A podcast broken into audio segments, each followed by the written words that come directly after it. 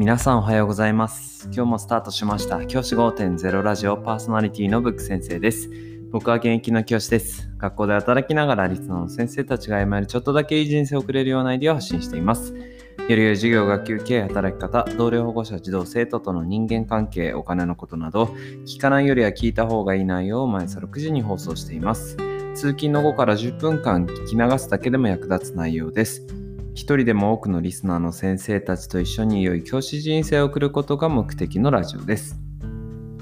今回のテーマは株式投資で一番儲かる人というテーマでお話をしたいと思います。今日もお金のお話です。何回かお金の話を連続で話してきているんですが、少しずつですね、お金のこと、興味を持つことができているでしょうか？僕自身は背金主義者のような生き方はしたくないと思っています。お金の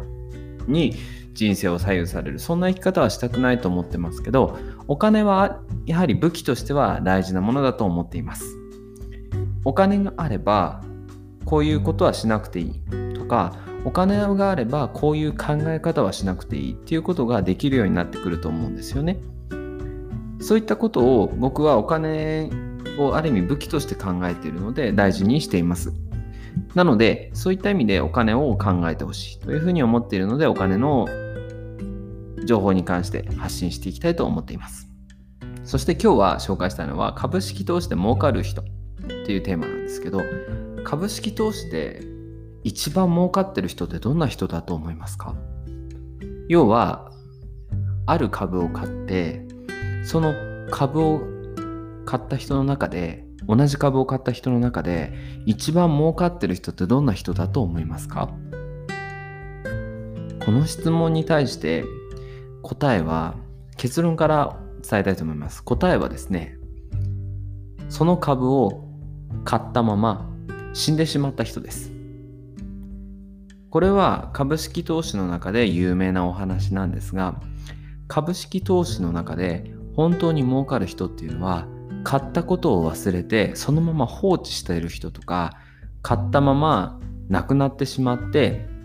それを相続のタイミングその亡くなった方の親族の方が相続するタイミングで現金化する人。そういう人たちがですね儲かる。というふうに言われています。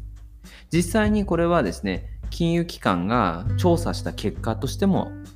実際に出ている実際の事実になります。エビデンスがあるものになります。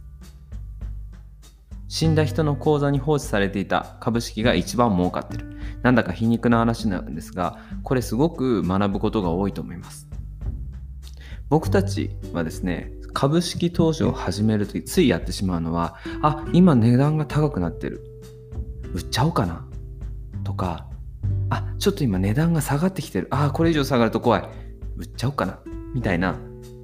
手放すタイミングのことを考えてしまいがちなんですよね。僕も株式投資を始めたタイミングだと同じことを考えてました。ちょうどですね、僕が株式投資を始めたタイミングである株がですね、爆上がりしたんですよ、値段がね。もう、桁数で言うと70%、買った時の70%の値段に、100要は70%分値段が上がってたわけです。これすごいことなんですよね。例えば10万円分買ったらそれが17万円分になってたってことなんですよ。7万円も儲けたわけですよ。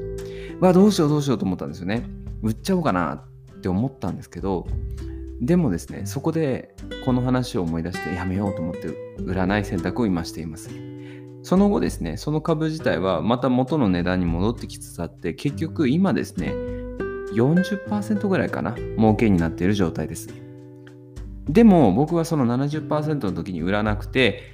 売らなかったことを後悔はしていません。なぜかっていうと買った株式っていうのは徐々に徐々にですね複利の効果が出てきたりとかあとは配当が出てきたりとかしていきますし株式って基本的に今持っている値段より上がっていくっていうのをあの僕としては考えてるからです。よっぽどその企業自体が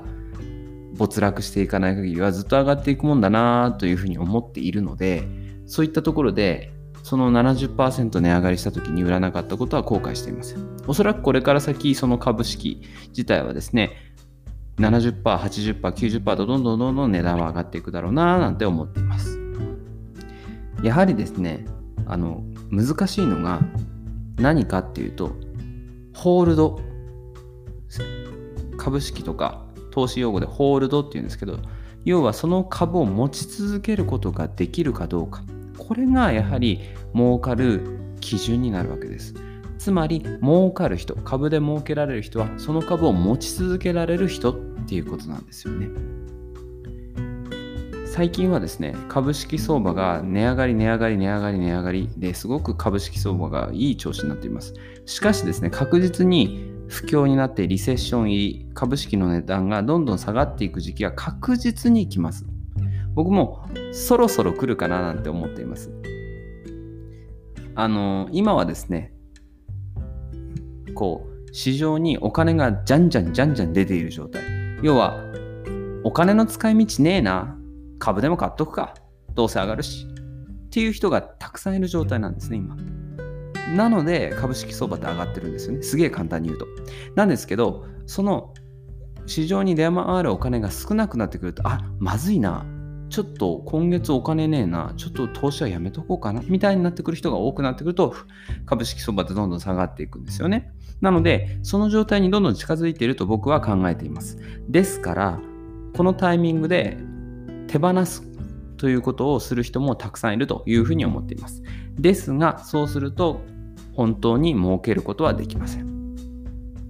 僕はですね、今までいろいろな株とか投資信託とかいうものを買ってきたんですけど、一切売ったことはありません。僕は売るつもりは一切ありません。一生添い遂げようと思っています。少なくとも僕が給料をもらえることができなくなる時まで、要はリタイアするタイミングまでは、その株式を手放すつもりはありません。きっとそこまでその株はどんどんどんどん値上がりしてくれるだろうなという期待で持っています。やはりですね、株式投資で儲けよう本当に儲けようと思う人であればいい銘柄を買ってそのままずっとずっとそれを持ち続ける大切に持っておくということができるかどうかっていうことにかかってくれます本気で儲けたいと思う場合はいい銘柄をきちんと抱え込んでくださいでそのいい銘柄を探すのが難しいっていうのは僕の考えなのでそれであればアメリカ全米アメリカ全部に投資をするようなものはいい投資だと思いますので、そういったものを買ってあと放置する。あとは全世界。全世界のいろんな企業にまとめてセットで詰め合わせパックで投資できる全世界株式なんかに投資をしてそのまま放置するっていう方がいいと思います。もしですね、株式を購入し始めて、ああ、ちょっと値段上がった、売ろうかなとかって考えてる方はですね、それちょっと一旦待ってもらって、まずはずっとホールドする、持ち続けられるっていう握力を鍛えてください。今日は株式投資で儲けられる人についてお話をしました。じゃあ今日はこの辺で起立冷着席さようならまた明日。